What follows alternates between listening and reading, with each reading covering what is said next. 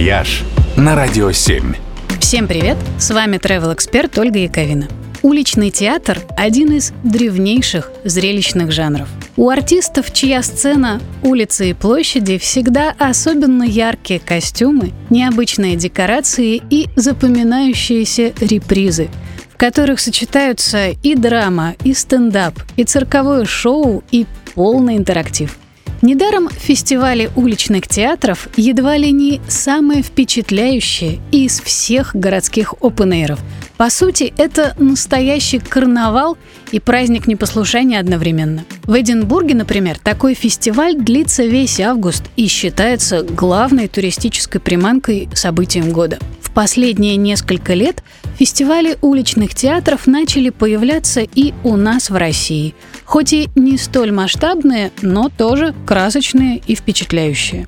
Один из таких фестивалей случится в это воскресенье в городе Череповец. Уже в шестой раз, кстати.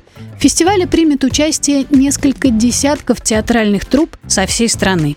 А начнется праздник с грандиозного карнавального шествия, в котором примет участие более 200 артистов. Кстати, хороший повод съездить в Череповец, который куда симпатичнее и интереснее, чем о нем обычно думают.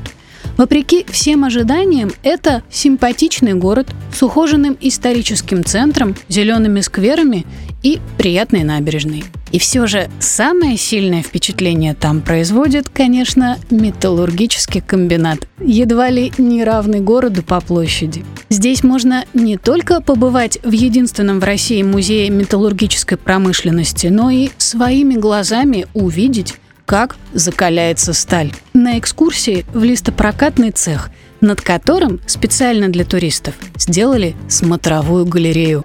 И это тоже совершенно завораживающее зрелище. «Вояж» только на «Радио 7».